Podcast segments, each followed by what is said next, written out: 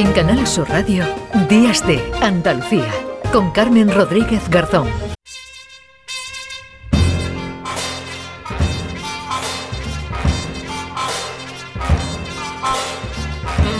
Comenzamos ya esta tercera hora de programa, dando la bienvenida, como siempre, a Paco Reyero con su reflexo. Hola, Paco, ¿qué tal? Muy buenas. ¿Qué tal? ¿Qué tal, Carmen? Muy buenos días. Aquí estamos, un domingo eh, magnífico de 25 de febrero. Lo tenemos por delante. Esta es la rampa de salida hasta el mejor de los de los momentos. Eh, nos hemos estado fijando esta semana en el flexo en el asunto de las pantallas, en la ubicuidad de las pantallas, como uno va en un tren o en cualquier eh, circunstancia de la vida, de lo cotidiano, y a su alrededor, eh, él mismo también, ella misma también, está agarrado a una pantalla y con la cabeza gacha. Hemos eh, indagado en distintos comportamientos. Fíjate, vamos a escuchar a un bebé que está llorando. Escuchamos al bebé, a ver.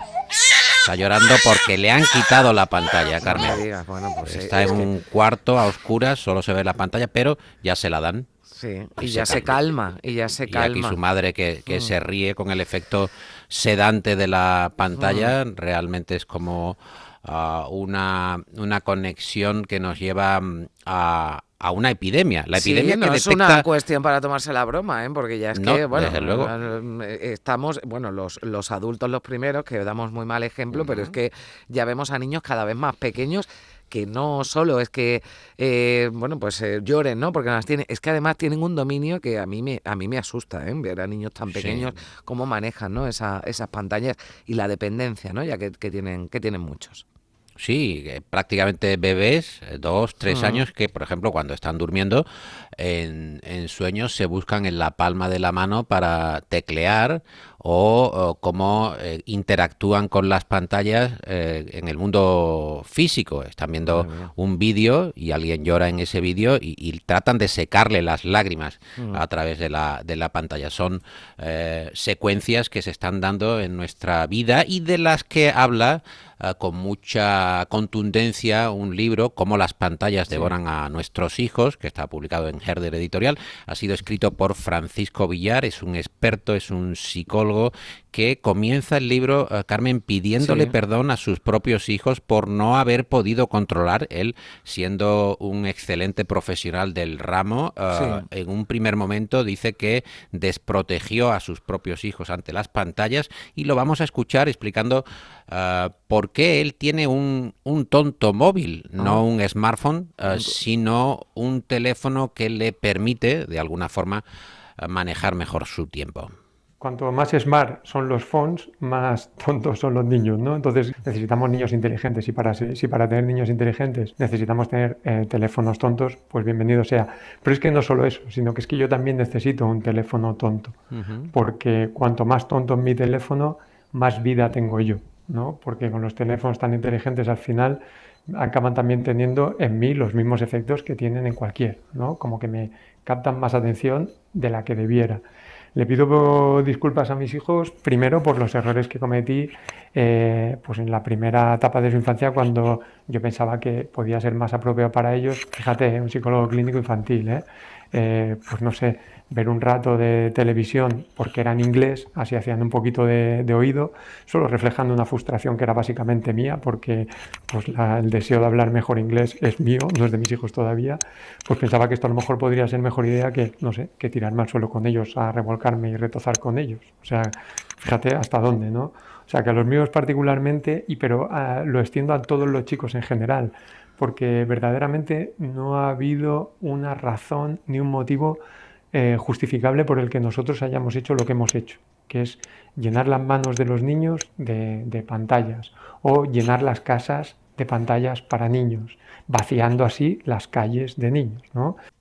Uf, pues eh, desde luego hace da mucho que pensar, es un problema del que ya muchos profesionales vienen vienen alertando, pero a mí me gusta especialmente lo que dice, ¿no? Estamos llenando, bueno, me gusta, no me gusta escucharlo, pero me gusta que pensemos sobre ello. Estamos llenando las casas, eh, incluso los coches, ¿no? De, de, pantallas, pero cada vez las calles más vacías de, de niños, ¿no? Ya es raro, ¿verdad, Paco? Ver a un niño jugar con una, con una pelota o un grupo los de coches y, y los carritos de bebés. los carritos de bebé. carritos de bebé ya tienen su pantalla y el bebé está eh, con una suerte de entretenimiento permanente eh, que levanta la cabeza y vea algún dibujo animado. Sí, una sí, porque se venden adaptadores para carritos de bebé, adaptadores Para- para asientos de los coches, precisamente pues para, para colocar esa, esa tablet, ¿no? Esa pantalla que, bueno, pues de alguna forma, y seguramente la mayoría con la mejor de las intenciones, ¿no? Como decía él, pensamos que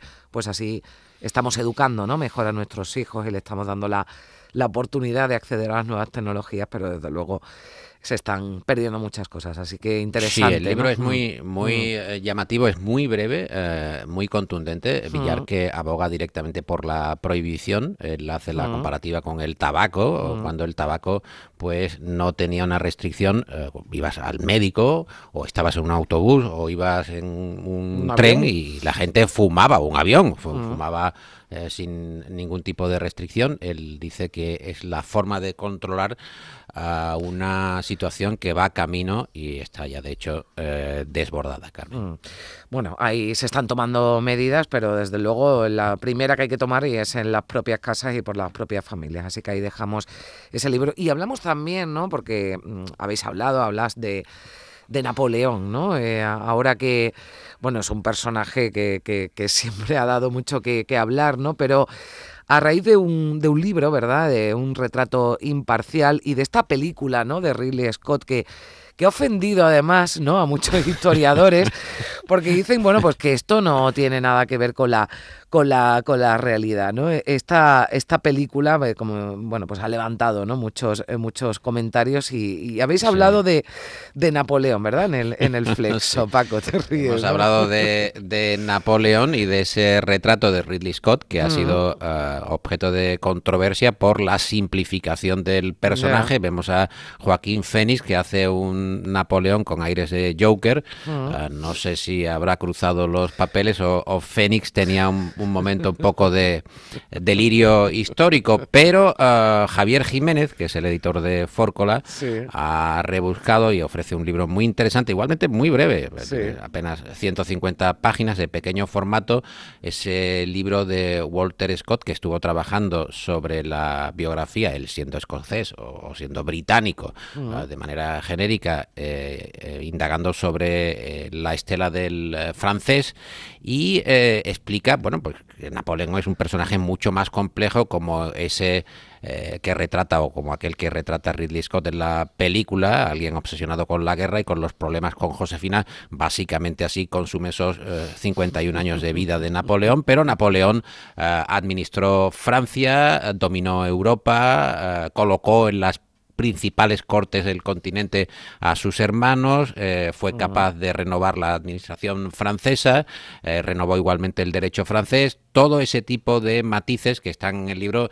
y son muy interesantes. Más allá, eh, Carmen, del retrato humano, porque Napoleón, cuando ya está en su condena final en la isla de Santa Elena, pues sigue pensando que él es un hombre que domina el continente y dicta eh, sus eh, eh, designios o Mm. sus propias herencias como si todavía estuviera gobernando. Escuchamos a Javier Jiménez. Estamos ante un hombre que lo fue todo, que llega a convertirse en dueño del mundo occidental y que en este mm, terrible exilio en Santa Elena, que es una isla perdida en mitad del Atlántico, eh, a, varias, eh, s- a varios días de cualquier punto habitable, este hombre en sus últimos días decide dictarle a el varón de las casas el, el memorial, ¿no? O sea, hasta el último momento él necesita, como decimos ahora eh, de manera muy cursi, controlar el relato, su relato. Él hasta el último momento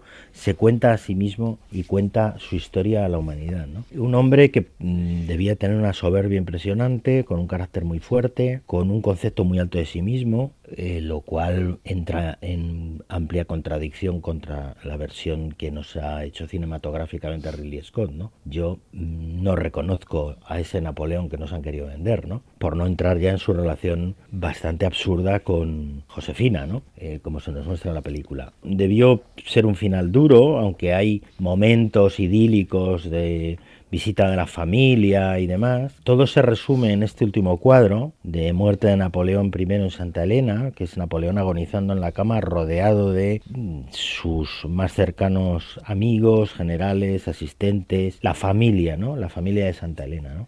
Resume la caída de todo un mundo y de toda una época. A partir de entonces Europa será distinta.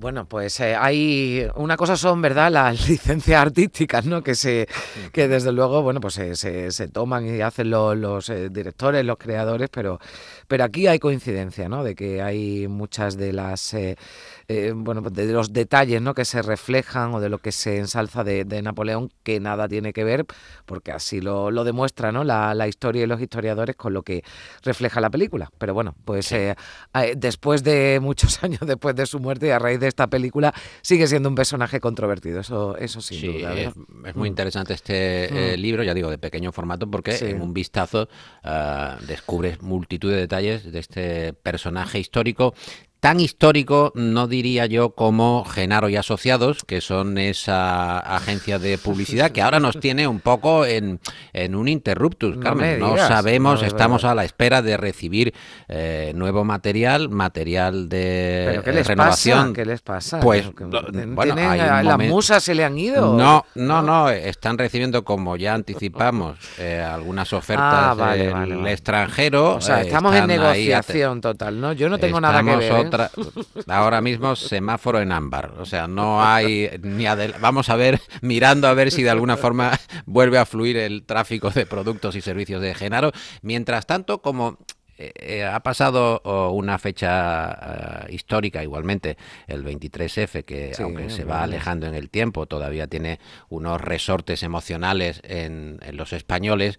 hemos observado cómo hemos ido cambiando en estos años y todo, todo va cambiando. Los productos, mirando a la época, hacen que seamos muy conscientes de cómo realmente el tiempo va cambiando y nuestra forma de vivir va cambiando. Y hemos estado buscando publicidades, anuncios, productos de la época, eh, como este coche, este coche SEAT 131 que lo escuchas si te vas directamente a comienzos de los 80.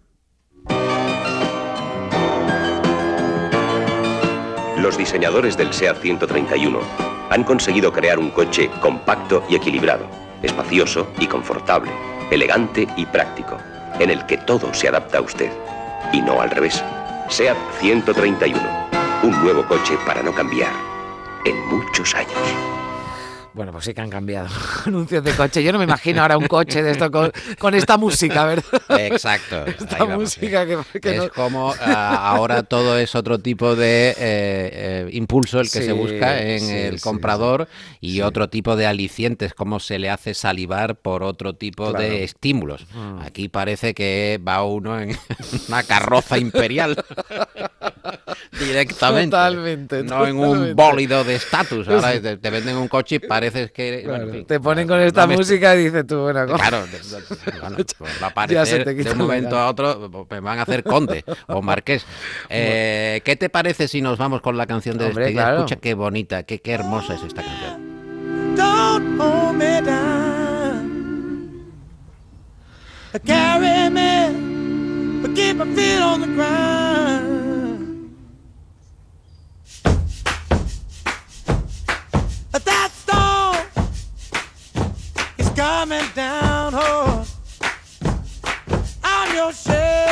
Esto serviría para cualquier anuncio, para vender lo que sea, porque la verdad es que, bueno, de Tesky Brothers.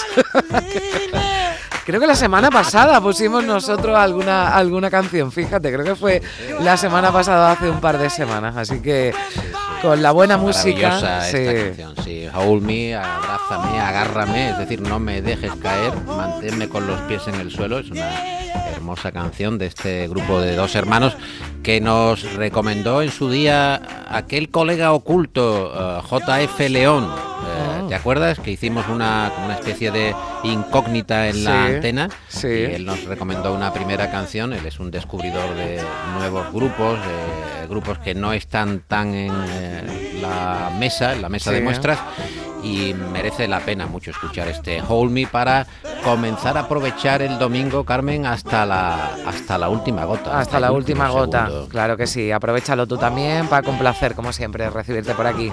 Que vaya bien. Que vaya muy bien. Adiós. En